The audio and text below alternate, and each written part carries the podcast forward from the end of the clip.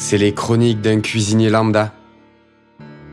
Ce nouvel épisode s'appelle Nouvelle vie, nouvelle ville. Dans l'épisode 3, je te présentais comment j'ai évolué dans une cuisine étoilée et les challenges que j'ai rencontrés. Là, j'arrive sur Montpellier et c'est que du renouveau. Je t'en parle tout de suite. C'est parti. J'arrive à Montpellier et je suis comme divisé. D'un côté, je suis ravi, de l'autre, je suis pas bien. Je suis ravi parce que je rejoins mes potes avec qui je fais la fête à Montpellier depuis des années. Il faut savoir que j'ai une cousine nimoise qui est allée faire ses études à Montpellier et j'ai rencontré tout un groupe de personnes autour de cette cousine. Et ces gens-là m'ont amené tant de bonheur, tant de soutien et surtout, surtout, ils ont comblé ce besoin que j'avais de faire la fête. Et je rejoins Laura, mon épouse, qui vient de finir ses études et qui commence à se professionnaliser dans cette ville. C'est rigolo, à l'époque, elle me disait que Montpellier était une ville saine, sereine. Donc du coup, moi, comparé à Marseille, c'était l'Eldorado. J'étais pas bien pour deux choses. Il y avait cet échec, cet échec dans ce restaurant gastronomique qui me tourmentait. À l'époque, je savais pas que les échecs faisaient grandir. Et pour moi, avoir quitté ce job, c'était un vrai échec. Avec cette vision-là, je n'avais que des regrets. J'avais des regrets parce que j'avais pas réussi à accumuler ce stress. J'avais des regrets parce que j'avais pas réussi à rentrer dans un moule, parce que j'avais pas rempli ma mission. Et j'étais pas bien aussi à cause de cette agression. J'avais clairement besoin de voir un psy.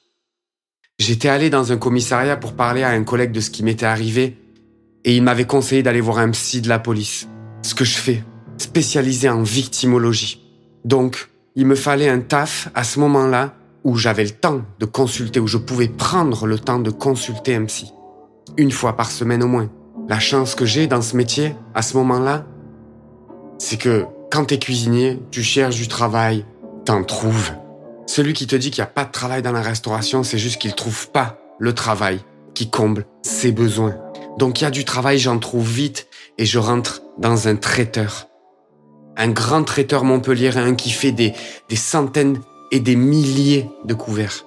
C'est clairement deux salles, deux ambiances, hein, j'ai envie de te dire. Petite anecdote que je te raconte là, parce qu'il faut savoir que le premier jour, t'es tellement conditionné par cette excellence, par cette abnégation, que t'as des automatismes. Et moi, je rentre dans ce labo traiteur et et je demande au chef de labo si je peux aller pisser à un moment donné.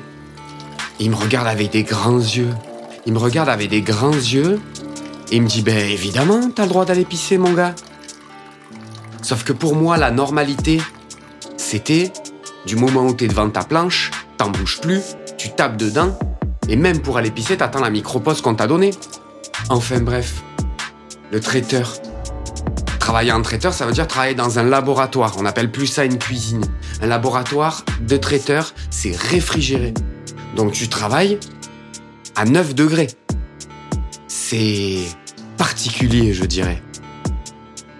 C'est particulier au point d'en être soporifique.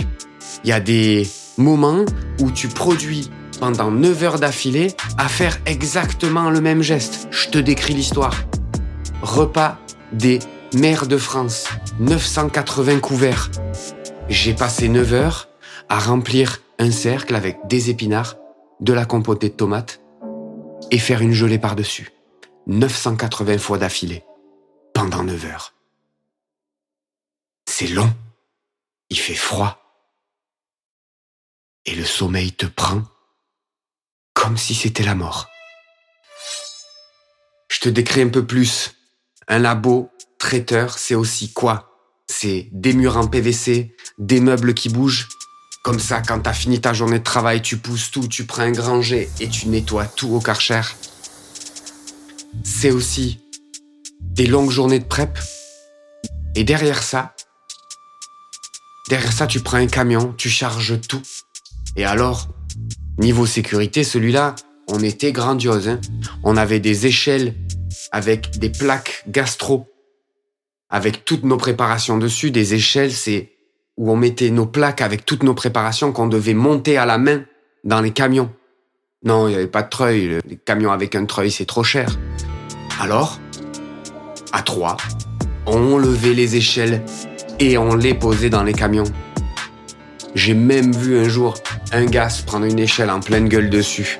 Bonjour les questions de sécurité, quoi. Ça, c'est les petites choses qui vont pas dans un traiteur que j'ai rencontré, mais il y a plein de choses qui allaient énormément. Là, je découvre du matériel de production massive, des plaques de cuisson si grandes que tu peux saisir 50 magrets ensemble, des cuves de cuisson où tu peux faire bouillir 200 litres d'eau en moins de 5 minutes. Et la logistique, les traiteurs sont les rois de la logistique. Comment mettre en place des cuisines et des salles de service éphémères pour des centaines et des milliers de personnes? C'est fabuleux. C'est un monde de fourmis et tout est millimétré, tout est réglé comme une horloge. C'était une expérience extraordinaire. C'est la première fois où je me suis dit très vite, ouh là je me fais chier, mais je vais en apprendre une tonne. Bon, pour être sincère, ça a pas fait long feu que je m'emmerdais trop là-dedans, hein, faut le dire. Mais rappelle-toi, je devais voir un psy. Je devais voir un psy et j'avais choisi ce boulot de traiteur parce que je me suis dit que euh, je pouvais avoir mes soirées de libre pour aller à mes consultations. Eh ben, il se trouve que non. Parce que même en traiteur, tu es capable de faire 70, 80 heures semaine. Là, toutes les heures étaient payées, ceci étant dit. Hein. Ce qui implique, évidemment, que toutes les heures que je t'annonçais avant dans les autres postes n'étaient pas payées. Tu l'as bien compris. Voilà, je change vite. Je change vite d'ambiance parce que ça me saoule et un jour, je vais manger au resto avec mon épouse, ma cousine dont je t'ai parlé et son mari. Ce petit resto de centre-ville, tout fait de bois tenu par un couple très charmant.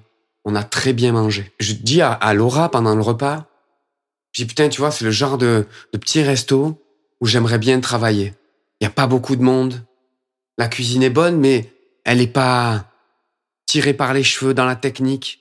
Et quand on va payer l'addition, je me propose pour faire des extras. La patronne, à ce moment-là, penche la tête de côté et me dit, oui, on va vous rappeler. Trois jours après, elle me rappelle, elle me dit, Michael, viens, j'ai besoin de te rencontrer. Elle partage avec moi à ce moment-là que j'étais arrivé comme le Messie parce qu'elle venait d'apprendre ce jour même qu'elle était enceinte et qu'elle allait devoir se faire remplacer en cuisine. Son mari était en salle, elle, elle était en cuisine, et donc elle avait besoin pendant sa période de grossesse d'avoir un cuisinier qui la remplace. Je prends le poste évidemment. Dans ce poste-là, je travaille de 15h à minuit je n'ai qu'un seul jour de repos dans la semaine, c'est le mercredi, et ce mode de travail-là est très séduisant au départ. Sauf que vite, je deviens obsédé de l'heure. Comme je travaillais que le soir, je passais mon temps à regarder la montre et à me dire c'est bientôt l'heure d'aller travailler. Il me reste tant d'heures. Qu'est-ce que je vais faire pendant les deux heures qui me restent? C'était fou. Je regardais ma montre 25 fois dans la matinée. Il y avait aussi le fait que je finissais à minuit, je travaillais pas le lendemain matin et j'étais dans la ville où je voulais être pour faire la fête. Ça m'est arrivé souvent, trop souvent, de rentrer chez moi alors que ma femme partait au travail. C'est bizarre comme mode de vie. Pendant cette année dans ce restaurant, Laura et moi, on était un jeune couple qui venait d'emménager ensemble. On se voyait pas. Évidemment, elle, elle est sur des horaires de bureau et moi, je travaille la nuit. Enfin, le jour et la nuit. Et je sors. Du coup, on a vraiment passé plusieurs mois dans le même appart, à vivre ensemble et à littéralement se croiser. Ça a failli nous coûter notre couple. Hein. Les relations de couple, quand un est dans la restauration et l'autre non, c'est un modèle de couple qui peut très bien fonctionner. Ça nous a été très bénéfique à moi et à Laura parce que les moments qu'on passait ensemble, du coup, comme ils étaient rares, ils étaient de qualité. Mais ça, ça dure qu'un temps. Cette mission se termine et j'ai grandi quand même dans ce restaurant parce que j'étais seul face à moi-même. 35 couverts, entrée plat, dessert, plonge, tout seul. 6 jours sur 7. Quand je te dis face à moi-même, c'est face à moi-même dans une cuisine triangulaire de 15 mètres carrés avec du matériel qui a 30 ans, très peu de frigo pour stocker tes marchandises. Et là, c'est l'école de démerde-toi tout seul. Je suis seul dans ma tête et les journées s'enchaînent, se ressemblent et recommencent. C'est la première fois aussi qu'on me laisse de la liberté créative sur une carte et c'est jouissif. Sincèrement, cette expérience-là, m'a fait grandir. J'étais le chef de moi-même. Voilà, cette expérience se passe et, et j'en sors plus que très grandi et je veux retourner en gastronomie.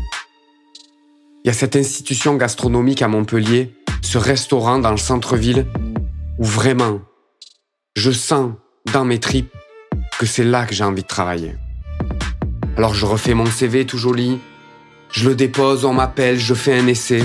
La cuisine est grande, il y a du monde, et les gens ont l'air bienveillants. Chaque mot que le chef me dit pendant cette journée d'essai, je le bois comme un élixir. Parce que oui, j'ai fait des maisons étoilées, des gastros, mais j'étais un exécutant. Et on m'a jamais trop expliqué l'équilibre des goûts. Je sentais bien que c'était bon, bien assaisonné.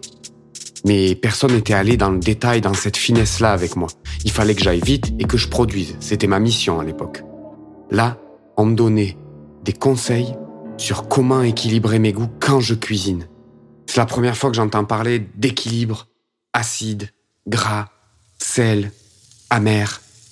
Et je suis pas pris quand j'ai un peu la rage.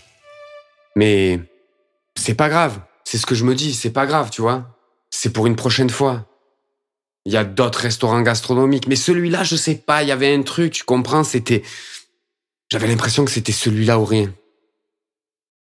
À ce moment-là, dans notre vie de couple avec Laura, on, on a envie de, on a envie de différence. On a envie de, de se bouger un peu le cul. Et là, sortie de nulle part, Laura, elle me dit, tu veux pas qu'on parte au Canada? Pas à Québec ou Montréal comme tout le monde fait. Elle me dit, j'ai envie de m'immerger en anglais. Et j'ai envie d'aller du côté de Vancouver. Je trouve l'idée géniale et rafraîchissante. Dans la seconde, on est comme deux gamins excités à l'approche de Noël. On fait nos papiers, on fait notre demande de visa, ça prend longtemps, mais on l'a fait quand même. Le délai d'attente est de quelques mois et il faut travailler évidemment. J'ai un copain avec qui je traîne un peu après les services du soir qui travaille dans un autre restaurant et je vais le voir et je lui dis écoute mec, dans six mois avec ma femme on va se barrer au Canada. En attendant j'ai besoin d'un taf. Vous auriez pas un poste, tu veux pas parler à ton patron pour moi, je suis prêt à travailler pour rien.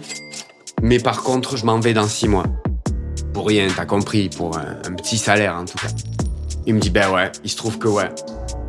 Et j'attaque le lendemain ou le surlendemain peut-être. Et ben tu sais quoi?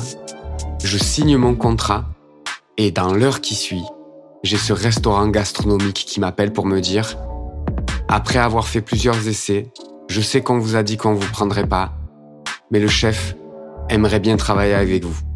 Et je tombe par terre. Mais je suis un mec loyal. J'ai signé un contrat. Je suis engagé. Le voyage au Canada arrive et il est hors de question que ça, ça bouge. Alors je refuse. C'est fou la vie, hein Qu'est-ce que t'en penses? C'est fou comme elle te joue des tours.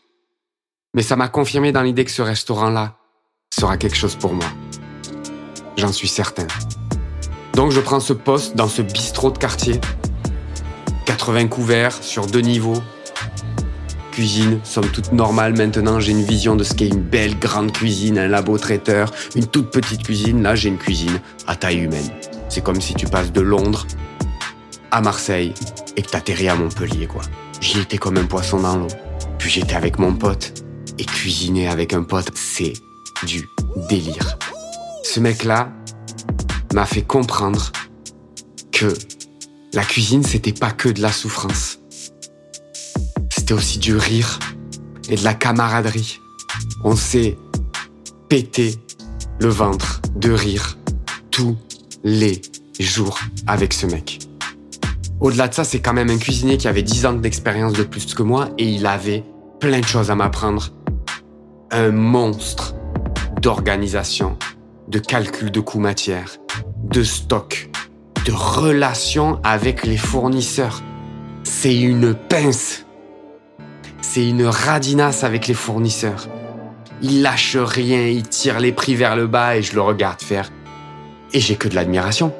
Je me dis, ok, ok, il y a tout ça. Le métier de chef, c'est ça. C'est cuisiner, certes, mais c'est manager. C'est gérer des stocks. C'est faire des commandes, négocier des prix. Et tout noter. Il notait tout. Il se déchargeait son mental Maintenant, je le sais, c'était ça. Je comprenais pas pourquoi il notait tout, il se déchargeait simplement son mental. Une évidence maintenant. Il y a un truc qui m'avait frappé aussi dans cette expérience-là, c'est que c'était un bistrot de quartier, donc il y avait un plat du jour. Un plat du jour que tu refais tous les jours, donc. Et différent. Avec un choix de viande ou de poisson. Et je voyais même ce cuisinier, ce pote, qui avait 10 ans d'expérience, se gratter la tête tous les jours. Et tu sais ce qu'il faisait Ben ouais, il allait chercher l'inspiration ailleurs. Il avait des piles de livres de cuisine entassés quelque part dans le restaurant. Et je le vois bien chez lui, même aux chiottes, lire des recettes pour penser à son plat du jour du lendemain. C'est fou quand même. La complexité de ce travail de chef. La complexité de ce travail de cuisinier. Ça a l'air simple comme ça, pas vrai? Ben, Ce que j'essaye de faire, c'est te décrire ça. C'est te décrire cette complexité, cet amour qu'on a pour ce métier et à quel point on est capable de se transformer pour ce métier. Et ça y est, on a nos billets pour le Canada. On a nos visas. Et crois-moi, là on parle de saut dans le vide. 8000 km de chez nous. On laisse tout, on fait des sacs et on s'envole pour Vancouver.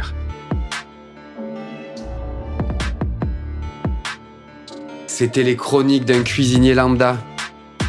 Épisode 4. Nouvelle vie, nouvelle ville.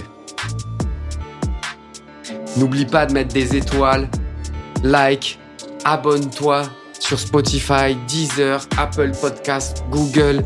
Mets-nous des étoiles, ça nous aide pour le référencement. Rejoins-moi sur mes réseaux sociaux. Mika Food Talk. Et rappelle-toi, aujourd'hui je suis coach. Je vends des accompagnements pour remettre l'humain qui est en toi au centre de ton métier de la restauration va sur Mika Food Talk, Instagram, TikTok, LinkedIn.